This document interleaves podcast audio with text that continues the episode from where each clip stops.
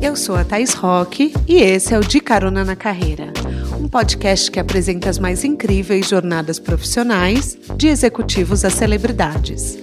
Juntos, nós vamos passear pelos caminhos percorridos por pessoas de sucesso e eu vou te mostrar que o impossível é só uma questão de ponto de vista. Vamos embora? No episódio de hoje, eu convido vocês a pegar carona na carreira da Érica Firmo. Formada em Relações Públicas pela Casper Libero, a Érica é head de comunicação no LinkedIn, onde ela trabalha junto com líderes de países emergentes, apoiando em projetos regionais. Além disso, ainda sobra um tempinho para produzir conteúdo na sua própria plataforma. Então, todo mundo que quiser acompanhar a Érica vai ter esse privilégio depois de conhecê-la mais hoje. O objetivo dela é ajudar mulheres no mercado de trabalho a usarem a sua voz. Desde o ensino médio, a Érica já sabia que o seu propósito era ocupar posições de liderança, com o intuito de mudar a vida das pessoas com a comunicação. Depois de um episódio de burnout, ela conseguiu começar um processo de desconstrução da definição do sucesso e parou de colocar sua felicidade na mão das outras pessoas, de uma empresa ou até de um título profissional. Hoje a gente vai falar sobre essas definições e de quebra a Erika vai dar umas dicas sobre posicionamento de carreira. Apertem os cintos que a estrada da Erika vai começar. Érica, que bom te ter de carona na carreira. Para quem não sabe, a Érica é caroneira raiz, ouvinte do podcast. Então, caroneiros que estão nos ouvindo, quem sabe a sua entrevista não é a próxima, que um dia me manda a sua história, vamos conversando. Sim, as pessoas fazem muito isso por inbox. É, a gente se conheceu através do LinkedIn, eu me apaixonei pelo perfil da Érica e arrisquei um convite. E não é que ela topou? A gente está aqui hoje para começar a contar um pouco sobre o que é sucesso. Érica, seja bem-vinda. Obrigada, Thaís. É um prazer poder participar do seu podcast. Caroneira Raiz mesmo. Eu adorei vários episódios. Adorei o episódio da Lisiane Lemos, o da Manu. Ainda faltam assistir alguns outros, escutar alguns outros, mas eu adoro o conteúdo que você compartilha. Nossa, Érica, eu tô tão feliz porque eu, eu, também gostei muito de tudo que você fala no LinkedIn, suas dicas de amiga, para todo mundo que quiser procurar. Dá para procurar pela hashtag, Érica? Dá sim. Dica de amiga são dicas de LinkedIn, basicamente, para você implementar no seu LinkedIn no momento que você aprender. O seu LinkedIn, qual que é o para as pessoas te encontrarem? Érica Firmo, Érica com C, Firmo, F-I-R-M-O. Perfeito. E já para começar de dica de amiga, queria que você desse uma dica pra gente. Todo mundo tá me perguntando, quando eu comentei que ia te entrevistar, os ouvintes pediram a mesma coisa. Como é que a gente faz para se tornar top voice no LinkedIn? Essa é a pergunta de, de um milhão de reais, eu sempre brinco, porque todo mundo quer saber como se tornar um top voice. Então, vou, vou dar a dica para vocês, porque eu quero ver é, os ouvintes do podcast se tornando top voice o ano que vem, beleza? É o seguinte. Top voice são as pessoas que mais se comunicam e mais influenciam no LinkedIn, né, Erika? Exato. Top voice são as pessoas que têm maior engajamento no LinkedIn ao longo de um ano. E aí eles recebem esse título, né? Por assim dizer. E para criar essa lista, o LinkedIn faz o seguinte: é, a gente usa uma combinação de dados quantitativos e dados qualitativos. Então, a nossa equipe de ciências de dado, ela vai lá e faz uma análise de engajamento de vários perfis na rede. Eles analisam reações, comentários, compartilhamento de conteúdo, frequência de publicação, crescimento de números de seguidores, e esse é o começo. Então, feito isso, eles reúnem todas essas informações e o próximo filtro é qualitativo. Eles enviam essas informações para os nossos editores, então o LinkedIn tem um grupo de jornalistas que são os editores do LinkedIn Notícias, e esses profissionais eles refinam essas informações. Então eles pegam todas as análises e começam a fazer umas análises secundárias, análises de, de conteúdos. Então eles olham se o perfil desses, dessas pessoas pré-selecionadas são perfis que promovem diálogo, são perfis que tratam de assuntos em alta no mercado de trabalho, são perfis que refletem realmente a diversidade do Brasil em que a gente vive e produzem conteúdos relevantes. E aí tudo isso é feito no período de 12 meses, No final da análise, a gente exclui os funcionários do LinkedIn e os funcionários da Microsoft, que é a dona do LinkedIn, porque seria um conflito de interesse. Ah, então, não sabia! Exato, nós não podemos ser top voices. Então, no meu caso, eu não posso ser uma top voice e os meus colegas da Microsoft também não. Então, dica é... de amiga, a sua é por paixão mesmo, né? É por paixão, é porque eu gosto mesmo, mesmo, mesmo. E no final, no final da análise, nós lançamos a lista. Caramba, eu já vi que causa um burburinho. Para todo mundo que ouviu o episódio da Lisiane Lemos, ela se tornou Top Voice esse ano, então parabéns, Lise, que deve estar nos ouvindo, que a Lise também é caroneira. Érica, eu tenho uma dúvida. Eu, olha, eu me esforço lá no LinkedIn, tudo bem, eu dou umas falhadas, tem dia que eu não posto, tem dia que eu posto, mas várias vezes ninguém curte os meus posts. Eu olho lá que várias pessoas olharam, então é, eu olho a métrica de visualização, mas eu tenho pouco like. Isso importa? Os likes importam no LinkedIn? Olha, boa pergunta. Vamos começar com o, com a, o máximo, na máxima, né? Que no LinkedIn, quem não é visto, não é lembrado. Então, você precisa começar a se expor de alguma forma no LinkedIn. Seja postando todos os dias, seja escrevendo artigo, compartilhando stories. Mas é claro, muitas vezes o seu conteúdo ele não alcança o seu público final, então você precisa diversificar esse material. Então, investir em um mix de conteúdo, né? Publicar vídeo, publicar artigo, publicar texto e não fazer uma publicação de links todos os dias porque, né, sabemos que a audiência precisa realmente de novidades. E o like importa sim, mas ele não é o mais importante de todas as métricas de engajamento. Eu diria que hoje, quando você pensa em engajamento no LinkedIn, o que mais importam são as conversas. E por conversa você pode entender que são os comentários, então as pessoas dialogando com você e você respondendo de volta. Ah, então vale muito a pena responder todo mundo que comenta nos seus posts. Isso é importante, faz a diferença. Faz a diferença sim. Não precisa responder todo mundo, porque se tiverem muitas pessoas comentando vai demorar um tempão, mas selecionar uns quatro, cinco principais comentários, responder essas pessoas. Se alguém te mandar mensagem no, no privado, né, no inbox, no e-mail, responder o privado também. Então, manter esse diálogo ativo faz com que a, com o seu algoritmo seja ativado também. olha que legal. É, basicamente, eu tô aqui e eu tô proporcionando conhecimento, né? Exato, exato. É uma rede de aprendizado. É uma rede de aprendizado. Nossa, muito legal você pôr dessa maneira, porque no começo a gente tinha a impressão que era rede, era até uma rede quase que proibida. Se você tivesse no LinkedIn, as pessoas falavam: "Ai, mas você quer mudar de emprego?" E com o tempo foi se tornando um lugar onde você tem que estar tá, e é é, é cool tá lá, as pessoas falam, não são só executivos, hoje grandes comunicadores faz, dão cursos sobre LinkedIn, né, Erika? Sim, eu acho que o LinkedIn passou por uma desconstrução muito grande. Nós somos, acima de tudo, uma rede para você é, buscar um emprego, buscar uma oportunidade. Isso é o core do LinkedIn, é o centro né, do LinkedIn. É, mas ainda assim somos uma rede social.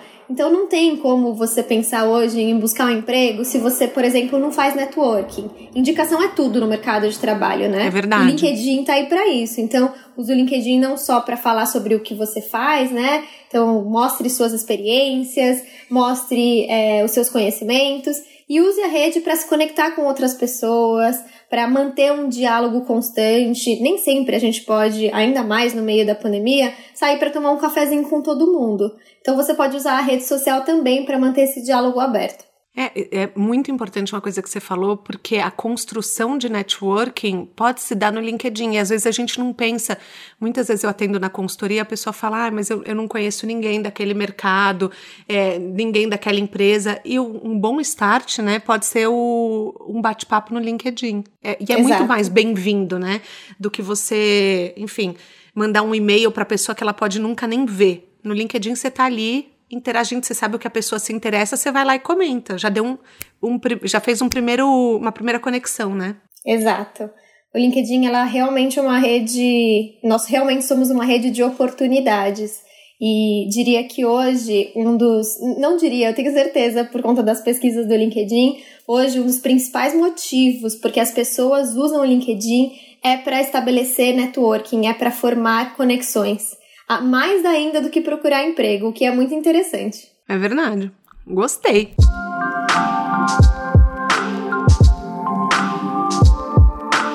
todo mundo que está nos ouvindo, eu vou fazer aquele pedido básico. Antes da gente começar, a Erika já deu aqui um gostinho do, de como o nosso papo vai ser interessante. Então, encaminhe esse podcast para algum amigo que esteja querendo crescer o networking, é, esteja querendo expressar mais sua voz profissional, compartilhar os conhecimentos manda para os conhecidos, segue a Erika Firmo no LinkedIn e me segue também lá no Instagram e no LinkedIn, arroba Rock. E o meu, o meu endereço de, de página do LinkedIn também é Thais Rock. Quem não conhece minha consultoria de carreira, muito bem-vindo, podemos bater papo sobre isso também. Erika, o que me chama a atenção é que desde sempre, quando a gente conversou, você fala para mim que você já tinha uma ideia que queria um cargo de liderança. E a comunicação é algo natural para você, você se expressa muito bem, você fala muito bem. E, e, eu imagino que a sua influência com pessoas, né, já era um pouco, já devia ser óbvia, né, para você querer assumir um cargo de liderança. Mas o que, que você acha que você buscava quando você queria ser líder? Porque, é, vamos combinar, não é normal uma criança, uma criança, né, um adolescente tão cedo já saber que almeja uma posição dessas. Na verdade, tá, é, quando eu penso no meu perfil, né, mais de juventude, em busca de uma carreira, a construção do meu futuro profissional, eu tinha um daqueles perfis muito tradicionais. Eu buscava bem o, o que era convencional. Então, uma boa formação, falar vários idiomas, ter uma carreira corporativa bem sucedida, um bom salário e um cargo de liderança. Então, o cargo de liderança fazia parte desse contexto é, de, tradicional que eu construí na minha cabeça, né? E, e, graças aos privilégios que eu tinha de pertencer a uma família que me dava suporte financeiro, que me dá suporte financeiro, eu consegui realizar grande parte desses sonhos até que eu cheguei no tão sonhado cargo de diretoria.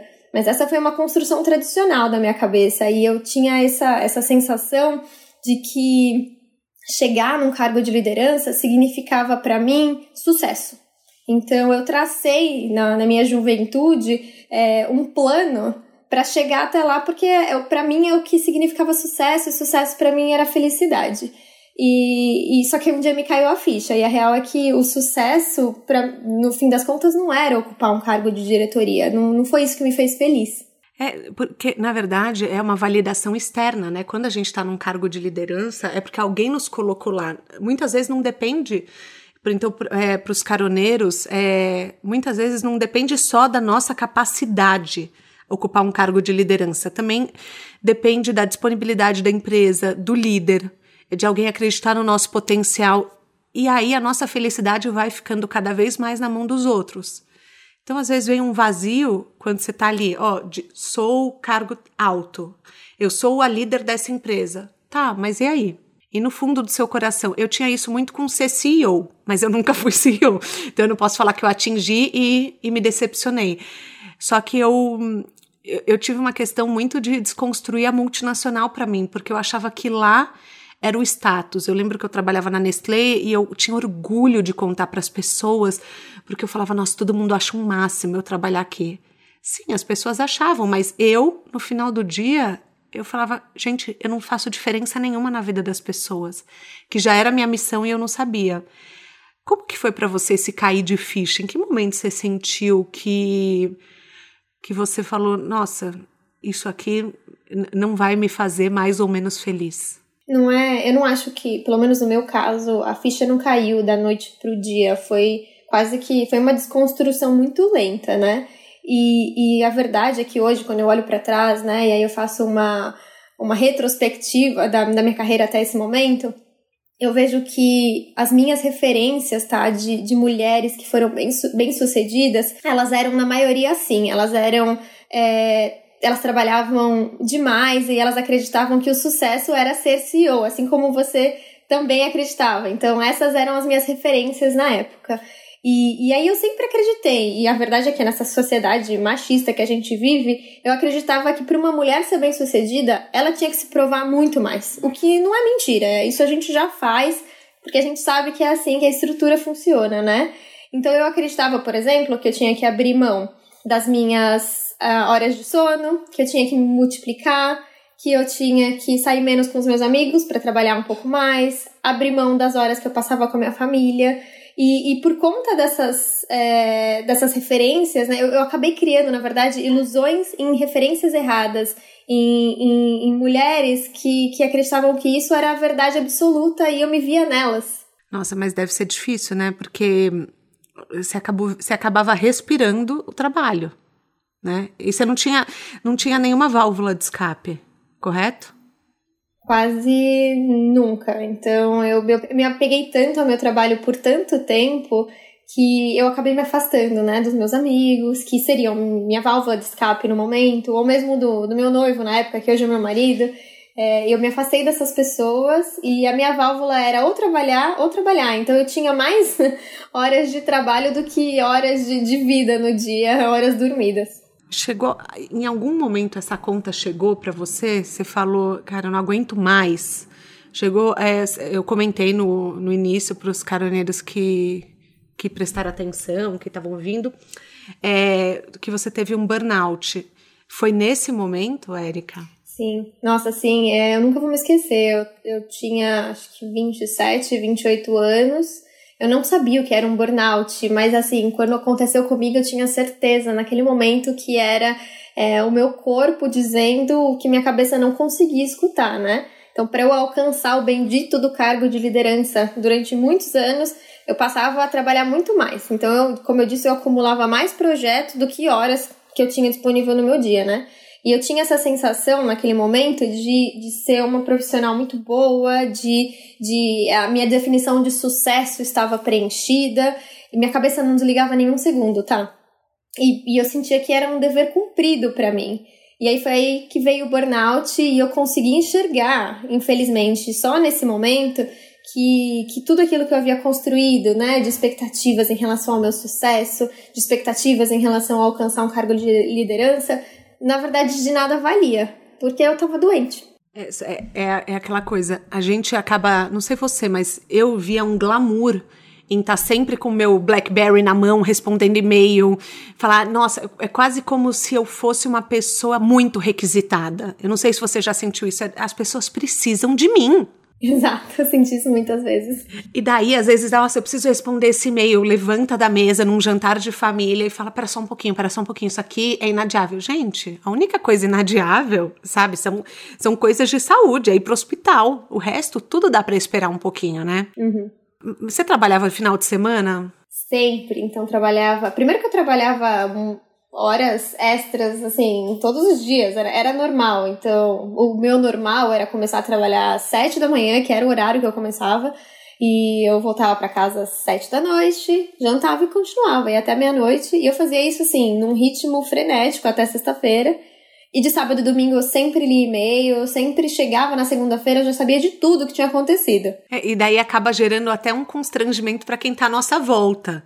Porque as pessoas começam a não conseguir é, manter o nosso ritmo, né? E daí, eu não sei você, mas eu, eu às vezes sentia, gente, essa pessoa não tá tão comprometida. E onde? Exato. Essa pessoa tem qualidade de vida. Exato, principalmente se você é gestor, né? Se você tem um time ou você ocupa um cargo de, de, liderança, você começa a exigir isso indiretamente da sua equipe. E não é um exemplo positivo que, que você traz, né? Inclusive é um exemplo é bem ruim para sua equipe. Você constrói ali, da mesma forma que você criou referências erradas em outras pessoas que faziam isso, você começa a ser essa referência também. Não é boa. É, acaba não sendo uma boa liderança, né? Eu falo que existe o líder e existe o chefe. E para a gente se transformar em líder, demora um tempo. Porque é você liderar pelo exemplo, você mostrar para as pessoas um caminho melhor para ir. E bom, e daí rolou essa desconstrução para você. Quer dizer, foi o início, né? O burnout é um start do tipo, eu não tô bem. Sim, é um start. Você nem precisa ter muita dificuldade de interpretá-lo, porque você simplesmente, seu corpo para, né? Ele para de responder, você se sente muito cansada. É, no meu caso, eu fui internada, eu fui para o hospital, né? Meu, meu corpo parou de responder, eu não conseguia mais trabalhar, eu, eu desliguei, né? Eu, eu, eu dormi, basicamente. Foi isso que aconteceu. Minha família ficou muito preocupada. É, mas é, sugiro que se você está escutando esse podcast e se você sente que hoje você é uma pessoa exausta, acho que exausta é a palavra de 2020, se você sente que você é uma pessoa que está constantemente exausta, pare e reflita sobre o seu momento atual. Se a sua carreira está te deixando assim, não é o momento de parar e reconsiderar o que você está fazendo e talvez trilhar um novo caminho? Eu queria ter pensado nisso antes de eu passar por um burnout, porque eu não desejo burnout para ninguém. É, hoje eu, eu, penso muito bem, eu reflito muito bem antes de entrar em um novo projeto, antes de aceitar é, novas responsabilidades, porque eu preciso equilibrar a minha carreira profissional com a minha carreira pessoal, se eu quiser realmente alcançar um sucesso que para mim hoje sucesso é isso, né? Você eu conseguir ter uma vida que não seja só o meu trabalho. Um equilíbrio. E qual foi o seu primeiro passo depois do burnout para sair dessa situação? Meu primeiro passo é acho que durante tá, esse momento que eu tava. Eu, eu estava parada, né? Porque eu precisei tirar uma, uma licença médica por um tempo. E, e, eu tive que parar com essa noia de achar que o meu ápice né, do sucesso seria ter um, um cargo legal. E, e aí, nesse momento, uma das coisas que me marcou muito foi, foi eu buscar referências. Então, tudo aquilo que eu não tive de referências antes, eu voltei nesse momento de reflexão e eu comecei a buscar referências que mostrassem para mim outras visões de sucesso, que mostrassem para mim que o que eu estava fazendo naquele momento não era compatível. E não foi de uma hora para outra, tá? É, então, assim, durante esse momento de recuperação, né? Eu comecei a observar mais as pessoas, a, a observar que o que estava acontecendo ao meu redor é, e com as pessoas ao meu redor simplesmente não era só trabalho. Eu conheci pessoas novas e pessoas que não eram como eu, então comecei a enxergar histórias diferentes, origens diferentes, desconstruir privilégios, desconstruir meu próprio privilégio, e aí eu comecei a ver outras definições de sucesso. Eu estourei aquela bolha que eu vivia. Então eu, eu criei novas amizades, eu criei novas conexões que me mostravam que tinha vida além do trabalho, né? Eu não era mais só o meu trabalho. Isso para mim foi foi a, o maior aprendizado desse momento, né? Não achar que eu sou é, sou só eu que estou passando por esse momento de burnout, ou sou só eu que trabalho feito uma maluca. Existem pessoas que fazem isso como eu, mas existem pessoas que conseguiram buscar esse equilíbrio e eu comecei a buscar referências nessas pessoas. A Ariana Huffington, ela tem uma empresa, depois que ela teve um burnout, que ela leva qualidade de vida para outras empresas. Só que na época que ela teve, há 20 anos atrás, nem se chamava burnout. Era uma exaustão que ela teve, ela não, não conseguia mais trabalhar. E hoje também um outro grande exemplo que de pessoas que tiveram burnout é, são, enfim, é, mulher tem uma pesquisa em Stanford que fala que você é um mix das cinco pessoas que você mais convive. Então essas referências que você foi buscar que quase que instintivamente, eu vou colocar esses dois links no, na bio para quem está ouvindo para vocês verem essas referências. É, você foi buscar instintivamente mudar o seu meio e se nutrir é, de pessoas melhores, né? Assim, não dizendo que as outras pessoas eram piores, mas é, mais compatíveis com o que você precisava. Então, muito bom. É, você acha que as definições de sucesso têm mudado graças ao que as pessoas compartilham na rede? Eu, eu tenho certeza que sim, viu? tá, agora que eu tô cada vez mais próximo do, do LinkedIn, trabalhando na empresa, a gente eu, eu vejo né, muito de perto que o mercado de trabalho tem mudado e com isso a definição de sucesso muda, né? Então hoje, por exemplo, ganhar bem, crescer na hierarquia da empresa, é, conquistar estabilidade financeira. Essas são definições de sucesso muito clássicas, muito tradicionais, e elas perdem espaço principalmente entre as pessoas mais jovens, como eu, como você, geração milênio, geração Z. Então, é, inclusive a gente fez um estudo muito recente no LinkedIn e, e isso e ele mostrou para nós que a nossa geração ela busca em primeiro lugar na carreira ser feliz. Muito muito engraçado essa resposta que a gente recebeu. Foi foram 72 72% dos respondentes responderam ser feliz. E logo em seguida. Nossa, fiquei até que... arrepiada. Que bom. Pois é, Ser feliz é forte, né? Não, e que bom que você fala, gente, tem esperança no mundo, a gente tá, tá indo para um caminho melhor, né? Em meio a tanta coisa que a gente está vivendo, é bom ver que as pessoas buscam realização pessoal. Exato. Tanto que a segunda resposta, mais dada por 71% das pessoas, foi manter o equilíbrio entre a vida pessoal e o trabalho. Então. Olha. Dá pra, dá pra ver que hoje ganhar dinheiro né, não é mais uma definição de sucesso amplamente escolhida. Inclusive, ganhar dinheiro foi a opção menos escolhida de todas. Só 7% dos entrevistados escolheram ganhar dinheiro como a definição máxima de sucesso na vida deles. É, hoje eu vejo as pessoas compartilhando muito vínculo emocional com as empresas, principalmente no LinkedIn. Volta e meia eu me emociono com uma história. Eu, enfim, você lê. Outro dia eu li que uma empresa contratou uma mulher grávida de sete meses e eu, como mãe, fiquei super chocada e emocionada e torcendo, porque a empresa alegou que era um projeto de vida. É, e, e é isso que você quer ver, né? Mas você acha que é, é isso acaba ignorando a luta por cargos, igual essa questão de querer ser CEO. Você acha que a conexão é a nova busca por sucesso é, de tudo, acima de tudo? Olha, o que, o que eu acredito, tá, é que acima de qualquer coisa, então assim, qualquer cargo, qualquer profissão, o que as pessoas lutam hoje é por ter um propósito na, nas carreiras, né? E o propósito ele traz esse vínculo emocional que você você contou no fim das contas, mas ele vem em primeiro lugar. Então, eu quero trabalhar com propósito, eu quero escolher uma carreira com propósito. E a verdade é que ninguém mais acredita que, sei lá, um cartão de visitas com um cargo bonito vai te fazer feliz. Porque o que a gente quer mesmo é ser livre para criar o nosso próprio sucesso, para criar o nosso próprio conceito de profissão, para criar o nosso próprio conceito de profissão, né?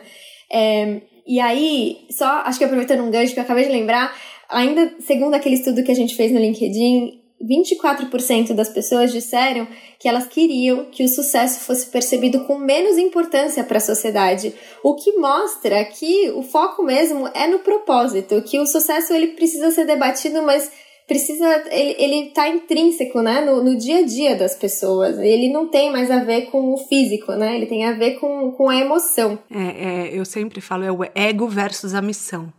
É o que a gente estava até falando antes daqui, antes da gente começar a gravar, que eu trouxe para você, que às vezes eu busco academicamente coisas que daí eu me pergunto: isso aqui é ego ou isso daqui é missão? Isso daqui vai me, me transformar numa pessoa mais conectada com o meu propósito ou só vai estar tá ali no meu currículo sendo bonita? É, sendo um enfeite, né? E, e é muito bom eu ouvir que as pessoas estão querendo que o sucesso importe menos, porque isso quer dizer que vai caindo por terra é o que a gente tem que provar para o externo.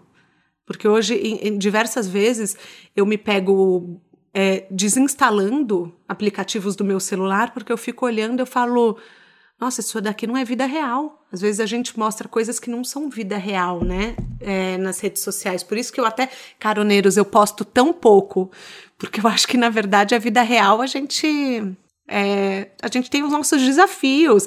Ontem eu até postei que eu quebrei meu óculos e colei com super bonder. Uma seguidora me deu uma bronca que não pode botar super bonder perto do olho.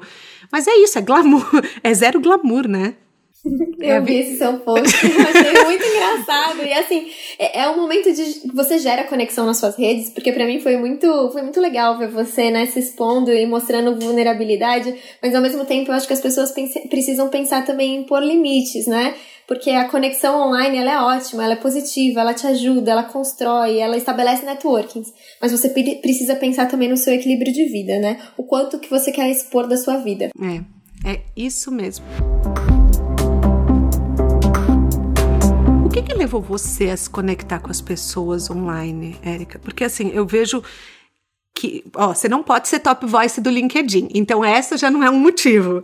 Mas eu, eu vejo um motivo, eu vejo uma, uma questão muito grande, assim, ensinar. Sabe, você faz os, é, eu não sei como que chama, slides, assim, com as dicas, passando um por um, aqueles frames, né? É, eu, principalmente mulheres, a usarem a voz a, a favor delas. Em algum momento você se sentiu sem voz? E você acha que isso é uma parte da sua missão, dar voz ao outro? Hoje, hoje eu posso dizer com, com muita firmeza que, que sim.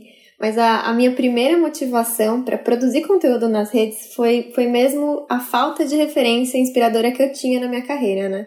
Então, quando, quando eu volto e penso, né? Olha que legal! Foi. Eu, eu penso, na verdade, tal, tá, que eu acho que tem uma crise, tá rolando uma crise de abastecimento de mulheres inspiradoras e de mulheres em cargos de liderança que têm visibilidade, porque essas mulheres existem, mas as pessoas não falam sobre ela com a frequência que precisa ser falada.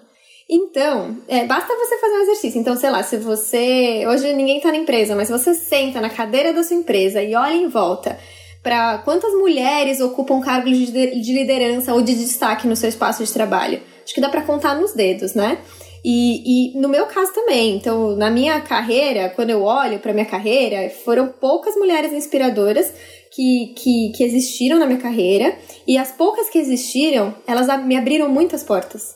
E esse foi o primeiro motivo que eu topei essa jornada mesmo de produzir conteúdo nas redes sociais, porque eu queria compartilhar com mais mulheres o que eu tinha aprendido. E aí veio o LinkedIn, né? Eles me uma rede proposta. colaborativa. E, a, e, tem gente que ainda acha que as mulheres não fazem redes colaborativas. Fazem muito. Olha a Erika aí. Fazem muito. Fazem muito. Tanto que quando eu comecei a trabalhar no LinkedIn, é, e eu comecei a interagir mais na rede, meu trabalho no LinkedIn é como comunicação, mas eu tinha certeza naquele momento que se eu não tirasse o máximo proveito do LinkedIn, eu não faria meu trabalho bem. E aí, nesse momento, eu vi que tinham poucas mulheres falando sobre nossos desafios, né, como mulheres lá na rede. E, e mas tinham mulheres muito interessantes. Então não tive dúvidas. Eu comecei a levar pautas femininas para a rede, mas acima de tudo, pautas que dessem destaque a outras mulheres, para começar realmente a engajar uh, mais pessoas para elas verem que tem espaço ali. E aí fecha a cena, três anos depois e alguns ajustes de, de rota no caminho. Eu tô aqui falando com você sobre isso e, e hoje eu tenho certeza que a minha voz ela, ela ecoa muito mais do que nunca. Então, se um dia eu me sentir sem voz, hoje eu posso dizer que não, eu sinto que eu tenho esse, esse espaço e eu espero que cada vez mais mulheres tenham o mesmo. Se eu puder ajudá-las de alguma forma, eu vou fazer isso usando os meus canais. Então, esse é o meu principal objetivo no LinkedIn. Eu li no É o País é, sobre a síndrome da impostora, é, que interfere na produtividade e no posicionamento pessoal de grande parte das mulheres pelo que eu sei, a síndrome é, do impostor, da impostora, é grande nas mulheres. No artigo eles falavam até que a J-Lo é um símbolo de sucesso, muitas vezes se sentiu uma fraude. Eu falei, amor, se a J-Lo se sente uma fraude, como que eu não vou me sentir às vezes, né? Mas ao mesmo tempo, é, não dá pra gente não usar isso como razão de não se deixar bater pela síndrome. Tipo, a ah, J-Lo sente, eu sinto, é humano, mas vamos lá. Ela desce no palco do Super Bowl e eu arraso aqui na minha vida pessoal.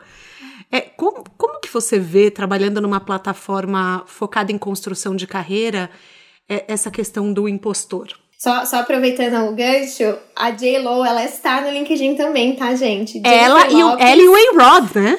Pois é, os dois. Ela e o marido dela, eu, eu, o marido ou noivo, eu sigo. Sim, e ela é maravilhosa. Jennifer Lopes com dois N's, tá? E Lopes com Z. E ela, se eu não me engano, hoje é uma das maiores influenciadoras do LinkedIn e ela fala muito sobre síndrome da impostora. Ela fala que ela é maior, ela... uma das maiores influenciadoras do LinkedIn? É uma das maiores, sim. Nos Estados Unidos é uma das que mais tem seguidores e engajamento na rede. Ah, nossa, ah, uma dúvida aqui rapidinho, desculpa te parar. É, mas ela não pode ser top voice porque ela é famosa? Não, é, tem uma diferença. Então, os influenciadores são pessoas que são referência no que eles fazem no mundo e eles não são sorteados, por exemplo, não sorteados, eles não são escolhidos uma vez por ano para formar uma lista, eles ganham um selo de influenciador. Barack Obama é influenciador, é, Luísa Trajano é uma influenciadora, Rachel Maia é uma influenciadora, Jennifer Lopes é uma influenciadora. Ela ganhou um selo. Então ela não é uma top voice, ela é uma influenciadora. Ah, tá, entendi. Bom, e aí, ela fala muito sobre síndrome de impostora. Ela fala muito sobre síndrome, síndrome da impostora, né? E, e, um dos comentários que ela faz, que eu super concordo, é que ela, ela nunca deixa de se surpreender com como as mulheres se identificam com esse assunto, dentro e fora do LinkedIn, né? E, e não importa de onde essas mulheres são, e eu tenho que, que concordar com ela. Então, não importa qual é o cargo que você ocupa, qual que é a sua carreira, todas as mulheres sentem a mesma coisa. Eu acho que eu nunca ouvi nenhuma mulher dizer que não se sentiu em algum momento da sua vida, da sua carreira, uma fraude, né?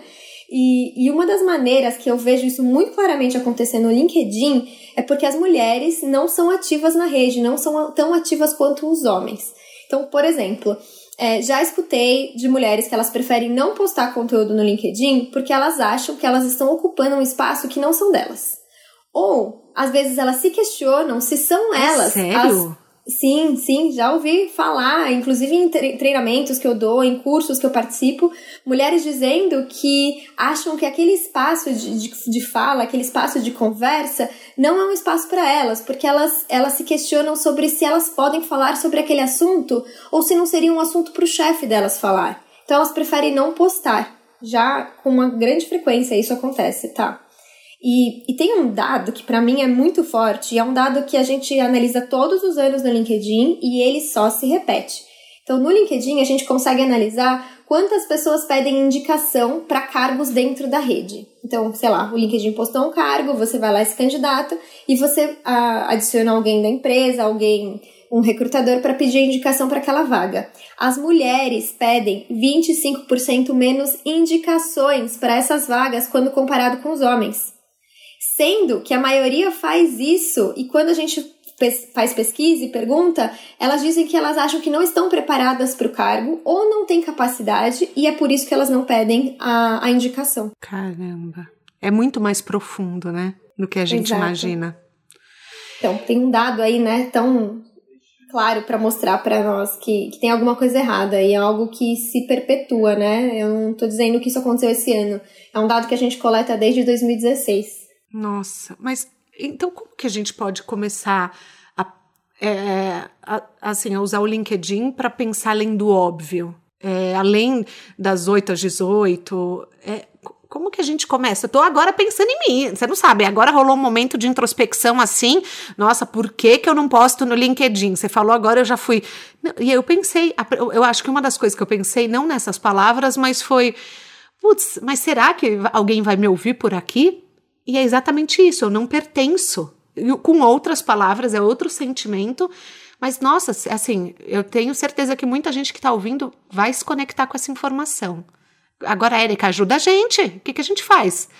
Como que a gente pensa além do óbvio? Vou dar aquela dica que eu sempre dou para as minhas amigas. Gente, a primeira coisa que nós precisamos fazer, porque eu também, gente, sou a maior é, eu tenho uma grande impostora dentro de mim e é um trabalho que eu faço com muita frequência. Então, a primeira coisa que, que eu tento é, entender é que eu sou capaz sim e que essa impostora que tá na minha cabeça, ela só tá jogando contra, contra mim.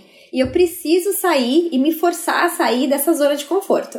Então, tá, o que eu acho é que dá super para você usar o LinkedIn para fazer esse exercício de sair da sua zona de conforto. E não só o LinkedIn, todas as suas redes sociais. Porque nesse momento você ainda tem a proteção da tela, você está atrás da câmera, né? Então você tem ali mais uma coisa positiva pra, pra, a seu favor. Porque você pode pensar duas vezes antes de escrever, duas vezes antes de falar. Então, algumas dicas muito práticas para você fazer isso. Assim que você entender que você é capaz, você começa a estudar as redes sociais melhor. Então, estuda como o LinkedIn funciona, como o Instagram funciona, como outra rede né, profissional que vai funcionar para sua carreira funciona tendo né, esse conhecimento, que não precisa ser um conhecimento de anos, usa uma semana ali para aprender sobre as redes, começa a buscar um, um, conexões ou uma mentora na rede. O LinkedIn é um ótimo lugar para fazer isso. Então você consegue, pelos grupos do LinkedIn, estabelecer novas conexões, buscar referências em mulheres que são ativas na rede para elas te inspirarem, ou buscar uma mulher em específico, né, que pode te mentorar nesse processo. Manda mensagem para ela, fala: "Oi, tudo bem? Vamos tomar um café, vamos conversar. Quero que você me conte como você produz conteúdo na rede". Já é um super passo. Então, alguém para te inspirar. E Seguindo... Uma dica que a Lisiane falou é: não chega logo de cara. É, não chega antes de pedir um café, já pede ajuda. Primeiro pede um café até para ver se a pessoa combina com você, né, Érica? Exato. E uma das grandes sacadas para pedir um café, vamos combinar que tá todo mundo ocupado, ainda mais na quarentena e tem muitas mulheres que estão em casa, tem filhos, tem muitas coisas para se ocupar, uma grande sacada não, de verdade, não se, se chegar pedindo, né, uma mentoria, mas chegar perguntando se essa mulher, essa profissional, ela pode contar para você sobre a carreira dela. Porque quem não gosta, né, de falar sobre si mesmo? Então é uma oportunidade, inclusive, de você conhecer a, a história dessa pessoa e entender se vocês têm essa, esse laço de conexão. E, quem sabe, né, ela se torna sua mentora. E de repente é, vira sua rede de apoio. Exato, você exato. Tem, é, você, você tem rede de apoio? Você tem mentoras? Eu tenho, eu tenho algumas mentoras é, que eu nutri ao longo da minha carreira, seja no mundo pessoal, na professoras de faculdade, ex-chefes, colegas profissional, Algumas eu falo com uma certa frequência, é, outras eu me conecto sempre que eu tenho um desafio na minha carreira, mas eu construí muitas redes de contato também, de grupos de mulheres. Eu, inclusive, eu tenho um grupo de mulher aqui no meu, no meu WhatsApp que se chama Grupo da Luta Feminista. E sempre que, que a gente tem algum desafio de carreira, um desafio na vida, a gente vai lá e pergunta: gente, tô passando por isso, o que, que vocês fariam? Me deem dicas, vamos conversar. Isso para mim é muito importante. Então, para quem está ouvindo a gente, montem grupos de rede de apoio construtivas com pessoas que pensam como você, com amigas de amigas. Fala, olha, vamos construir é, para se apoiar, né? Porque muitas vezes é, é uma jornada que parece ser solitária e tem mais gente no mesmo barco.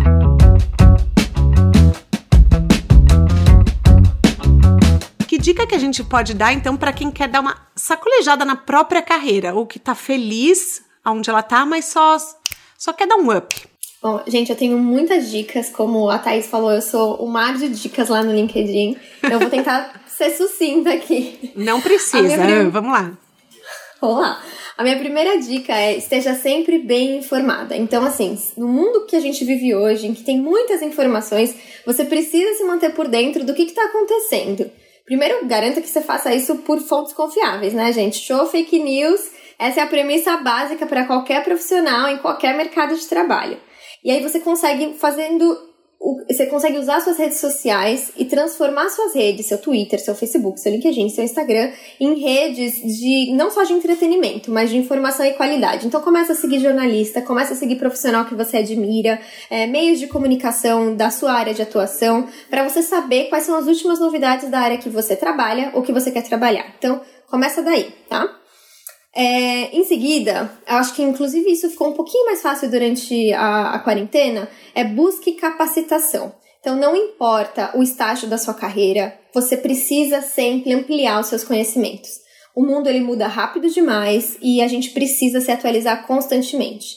Então aproveita que você está em casa, se inscreve para um curso online, busca um curso de, de extensão online ou espera voltar, né? Assim que todos forem vacinados, quem sabe a gente consiga voltar para a sala de aula e fazer um curso de extensão, um workshop, um treinamento rápido. Buscar capacitação é essencial se você quiser realmente dar aquele up na sua carreira.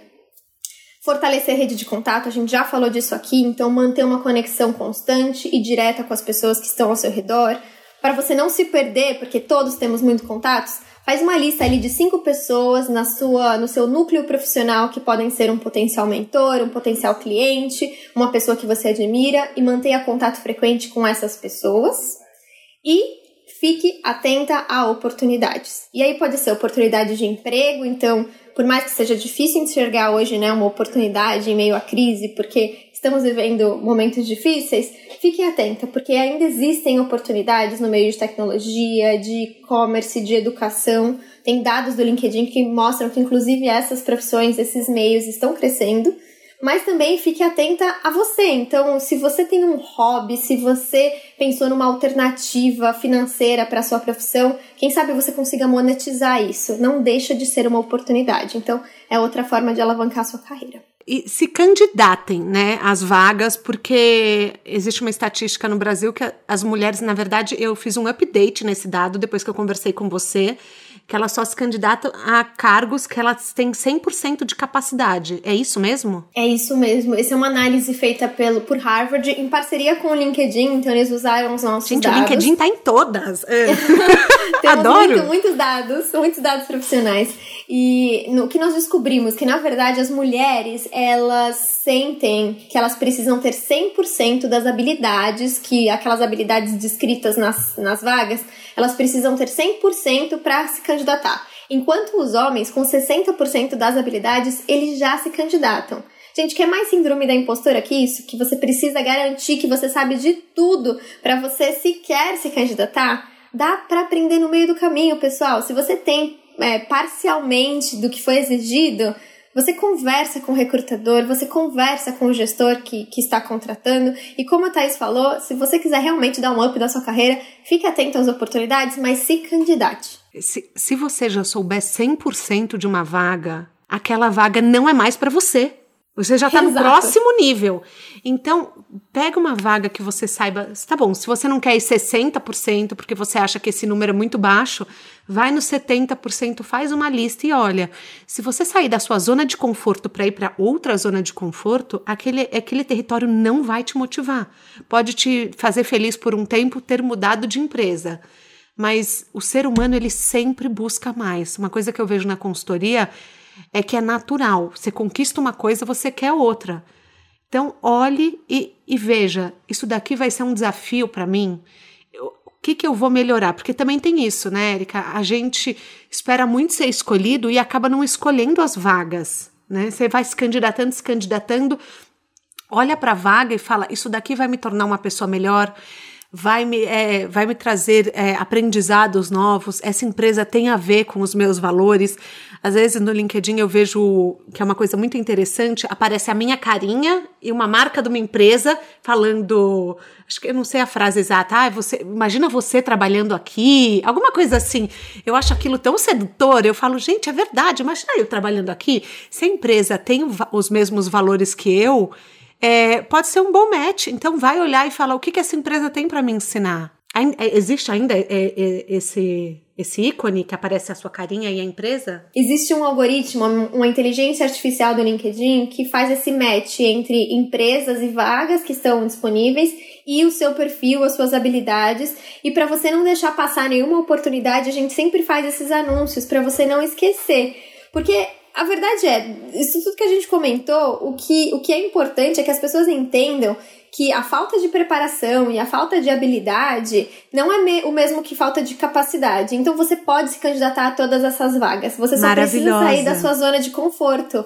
É isso mesmo, não é falta de capacidade. Gostei. Agora uma dica para mim. Como que eu faço para as pessoas me darem mais habilidades no LinkedIn? As minhas habilidades estão estagnadas lá. Eu vejo pessoas que, assim, 500 pessoas colocaram essa pessoa como expert em marketing. O que, que é aquilo? É um exercício, tá? É, esse é um campo do LinkedIn que fica no seu perfil e todos têm esse campo, onde você pode elencar até 50 habilidades. Então você mesmo coloca suas habilidades e os seus colegas de trabalho eles votam em quais habilidades, com base na experiência deles com você, quais habilidades eles acreditam que você tem. Eles podem fazer isso por conta própria e o LinkedIn sempre vai lembrar eles. Então, se eles entrarem no seu perfil, o LinkedIn vai perguntar: Você acha que a Thaís tem essa habilidade de comunicação, por exemplo?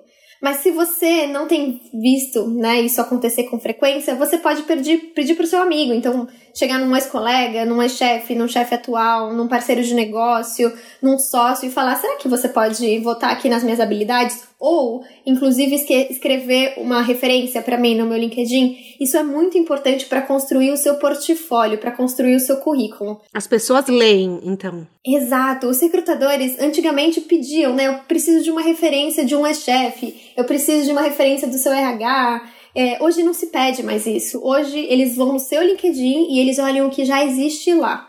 Então, faça esse exercício, né? Entenda que você pode pedir essas referências, você não precisa esperar alguém dar essas referências a você. E também faça o exercício de dar referências. Inclusive, a Lisiane, que já participou aqui do podcast, a gente já falou muito sobre ela, ela tem esse exercício muito constante na vida dela, em que ela vai no perfil de outras mulheres, mulheres que ela já conhece, que ela admira, e ela sempre escreve referência, o que é muito legal. Nossa, muito legal. Fica a dica para todo mundo. O seu trabalho envolve liderar e trazer para perto pessoas de culturas completamente diferentes. Olha aí você reinando na comunicação de novo. Quais são os desafios dessa função? Porque hoje você é líder de diversos países, correto?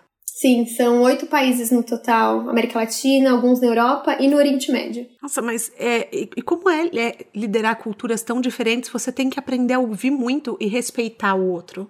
Né? Não que o respeito seja opcional, sempre é obrigatório, mas é uma, é uma coisa que você tem que ent entender a dinâmica é, cultural né, das pessoas. Acho que você já deu a resposta, tá? O, o meu maior desafio hoje é você parar para escutar as pessoas e entender a dinâmica cultural. Porque eu não posso é, achar que porque hoje eu ocupo um cargo de liderança na América Latina e porque eu falo português e espanhol e o inglês aqui é suficiente, eu entendo a imprensa no Brasil, eu entendo como funciona o mercado de influenciadores, que vai ser a mesma coisa no Oriente Médio, por exemplo. Eu trabalho bastante com, com a Arábia Saudita, eu trabalho também com Emirados Árabes Unidos.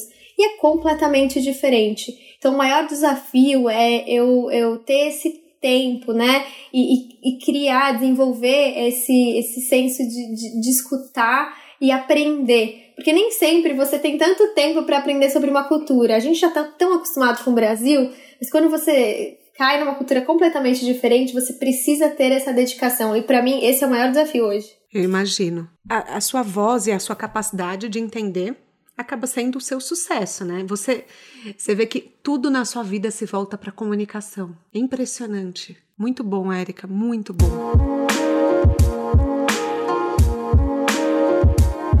Para quem quer ser um líder, hoje em dia você buscou tanto a posição de liderança. Aí você chegou nela e teve que desconstruir tudo o que você pensava. Hoje a sua liderança é em muitos países e você faz isso com maestria. Qual dica você daria para quem tem esse sonho? Eu acho, eu vou dar a dica que o que funcionou para mim, tá? O que realmente fez toda a diferença na minha carreira. Primeiro que você precisa entender que você não sabe de tudo, que você sempre tem alguma coisa para aprender e você sempre tem alguma coisa para ensinar. Então, antes de mais nada, você precisa escutar a sua equipe, precisa ter humildade e empatia para entender o seu time. E a partir daí, quando você aprender do seu time, você vai poder ensiná-los alguma coisa, você vai ter criado um laço ali de confiança. Então, é, eu gosto muito de dizer para minha equipe que eu não sinto que eu sou chefe dele, eu sinto que deles, eu sinto que nós somos uma grande equipe e que todos têm a mesma voz e todos têm a mesma, as mesmas possibilidades. E a gente trabalha muito bem junto porque todo mundo tem a chance de falar e de se expressar todos nós sabemos que tudo bem errar, porque todo mundo pode aprender e todo mundo pode ensinar. Então, essa foi a principal lição que eu aprendi nesse cargo de, de liderança. A gente tem um quadro aqui, você como caroneira sabe, que chama Pneu Furado. Que a gente sabe que não é só de conquistas que é feita uma carreira e aí as síndromes da impostura já estão ativando e falando: eu tenho um monte de defeito. Não, mas eu quero um que você pensa e você fala: foi um pneu furado, mas me ensinou o que nenhuma escola ensinaria. eu gostei muito desse, desse quadro. Olha. Eu, eu adoro eu esse quadro, sério. Ele é muito bom, porque ele realmente mostra a pessoa como ela é, né? Porque, de verdade, não existe romantização da profissão. As pessoas erram. Eu errei muitas, muitas vezes na minha carreira. E, e eu acho que uma das principais vezes, a que mais me marcou, eu sou uma pessoa muito ansiosa, né? E, e, quando você trabalha com relações públicas, você precisa manter a calma todo o tempo, porque senão você não vê as coisas com clareza. E há alguns anos atrás, eu trabalhava no, nos Estados Unidos, trabalhei em Boston, e eu ocupava uma cadeira de relações com investidores. Então, era responsável por me comunicar com os investidores da marca que eu representava, né? E nesse dia, eu, eu, tava, eu era responsável por enviar também, fazer a revisão final de uma newsletter que era enviado toda semana para os investidores, mais de 50 milhões, oh, desculpa, 5 milhões de investidores na empresa. Uh, e, sem querer, eu esqueci de excluir uma informação dessa newsletter, que era uma informação confidencial. E a, a newsletter foi enviada com uma informação confidencial para investidores. Calma, para 5 milhões de investidores? 5 milhões de investidores. Era uma informação sobre um produto que nós iríamos lançar, mas nós resolvemos mudar a data do lançamento para dois dias depois. E, como tudo nos Estados Unidos precisa ser notificado para a SEC, que é a CVM é, americana, eu precisei enviar uma carta de correção para a SEC, precisei pedir desculpa para os investidores pelo erro, e a sorte, a sorte é que ele não impactou as ações da empresa. Porque eu e meu chefe, a gente ri disso até hoje, e ele me ajudou muito na, naquele momento, porque eu fiquei congelada, né? Mas a verdade é que podia ter sido muito bem, muito diferente, bem negativo. É uma história que não é uma história feliz, mas que me mostrou muito a, a aprender a, a ter calma, então a ter calma acima de tudo. Mas acho que a principal lição que eu tirei disso foi que se eu errei, tá tudo bem. O principal é que eu preciso respirar fundo e dar a volta por cima. É o que você vai fazer erra. depois disso, né? Exato, é isso mesmo. É, é, eu falo que só erra quem tá vivo. Entendeu? Porque é isso, todo mundo vai errar. A gente está o tempo inteiro na arena da vida, como diria Brené Brown. Então, é a, a gente entender o que, que a gente pode fazer com aquilo tudo. Perfeito, muito bom. Na sua mala de viagem, quais são os seus planos para o futuro profissional? Você pode dar um spoiler? Ah, eu não posso falar muita coisa, mas eu adianto que os meus planos, eles são planos a curto prazo e eu, eles incluem trabalhar do outro lado do mundo em muito pouco tempo. Depois Ai, eu meu conto mais Deus. pra vocês. Tá bom, já, já tô curiosa. Vou ficar acompanhando você pelo LinkedIn. Tem algum aprendizado que você faz questão de não esquecer? Sempre levar com você na bagagem? Olha, tem, viu? É, lembra que eu comentei que eu tive poucas referências femininas na minha carreira positivas, mas Lembro, as poucas claro. que eu tive me ajudaram muito, né? E uma das minhas principais referências né, de carreira foi uma chefe, uma ex-chefe chamada Daniela. E ela me ensinou, mas ela me ensinou por exemplo, tá? Ela me ensinou que gentileza, de verdade, gentileza, simples assim, né? Gentileza no dia a dia profissional é, muda completamente a sua relação com o trabalho. Então, assim, um sorriso, um bom dia, você ter uma conversa difícil pessoalmente e não ficar mandando e-mail, você poder esclarecer as coisas com a pessoa num café, isso faz toda a diferença. E isso faz toda a diferença não só para o seu dia a dia, mas faz toda a diferença para a sua carreira, porque você nutre relações saudáveis. Você você entende que você é muito mais do que o seu trabalho, que as pessoas vão muito além do seu trabalho. Além, obviamente, de todo o respeito, né, que, que envolve a gentileza. Então, para mim, isso foi um dos maiores aprendizados que eu carrego comigo até hoje. É, porque no, no fundo são corações conversando com corações, né? São almas e são pessoas que têm suas histórias, suas emoções, seus altos, seus baixos. Nossa. Exato. É, é, gostei muito da sua dica. Por último, um livro, um filme, um TED Talk, um documentário que mudaram sua vida. Não precisa ser relacionado à profissão. Então, a minha dica é uma dica de um livro muito recente que eu li, que marcou muito a minha vida. É uma biografia. Eu nunca gostei de biografia, mas essa foi a primeira vez que eu li uma biografia que marcou a minha vida, que foi a biografia da Angela Davis. É, para quem não conhece a Angela Davis, ela é ativista do, do movimento negro e ela também ela é ícone na luta contra a segregação racial nos Estados Unidos, contra a repressão é, política nos Estados Unidos. E a história dela mudou muito a minha visão em relação ao racismo estrutural, muita, mudou muito a minha visão em relação ao feminismo negro, que eu acredito que, que ele ele, é, ele acontece né, de uma forma diferente, muito diferente do feminismo branco, e me ensinou muito essa biografia. Eu trago o aprendizado dessa biografia não só para minha carreira, mas para o meu dia a dia profissional. E aí ficou aqui um aprendizado para mim, porque foi a primeira vez que eu li um livro de uma autora negra. A primeira vez. E eu fiquei com vergonha até, porque eu olhei para minha estante e eu não tinha autoras negras na minha estante. Então, deixo para vocês aqui a referência da Angela Davis, que é maravilhosa, e também deixo aqui o desafio para vocês pensarem quantas autoras negras você tem na sua estante hoje e pensar também na, na oportunidade de, de adquirir mais livros de autoras negras. Por exemplo, a Chimamanda, que é outra autora nigeriana maravilhosa. Ah, maravilhoso. Eu adoro Exato. os livros dela. Ela tem um TED mesmo... Talk também, muito bom. Sim, muito bom. Ou mesmo a biografia da, da Michelle Obama, que eu estou com ela aqui, eu não li ainda. Então, Ai, leia, leia, porque, nossa, é lindo. E também, é, e tem o da, o da Jamila, você já leu? Ah, eu já li Quem Tem Medo de Feminismo Negro, então esse livro me ensinou bastante também, mas eu sei que ela tem outros livros que fazem super sucesso e eu preciso, preciso comprar. Quer deixar mais uma vez o seu LinkedIn para todo mundo te encontrar? Vamos lá. Meu LinkedIn é Erika Firmo, Erika com C, e o meu Instagram também é Erika Firmo. Se vocês quiserem me seguir por lá, eu também compartilho dicas de carreira né, nessa outra rede social que é um pouco mais é, pessoal. Ótimo. Bom, a gente chega ao fim da nossa carona com a Érica. Érica, muito obrigada. Foi uma aula e foi muito prazer conversar com você. Obrigada a você, tá? Foi um prazer, foi uma conversa super gostosa. Não vejo a hora do, do podcast ser publicado, vou compartilhar com todas as minhas amigas e eu espero que vocês tenham gostado também. A gente aprende hoje que a nossa felicidade é só nossa e ela é interna. Para a gente desconstruir o que o ego pede, o que a sociedade exige e ver o que os nossos instintos, o nosso feeling, a nossa intuição, na verdade, está gritando para dizer. O corpo fala. Se você não verbalizar, ele vai falar por você.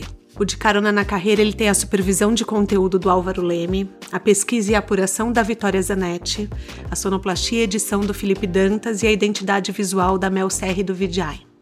Como eu disse no começo, a gente precisa de uma aldeia para construir algo legal. E meu agradecimento para todo mundo que faz esse sonho se tornar realidade. É essa criação que eu quero que vá para o mundo cada vez mais. Na próxima semana a gente volta.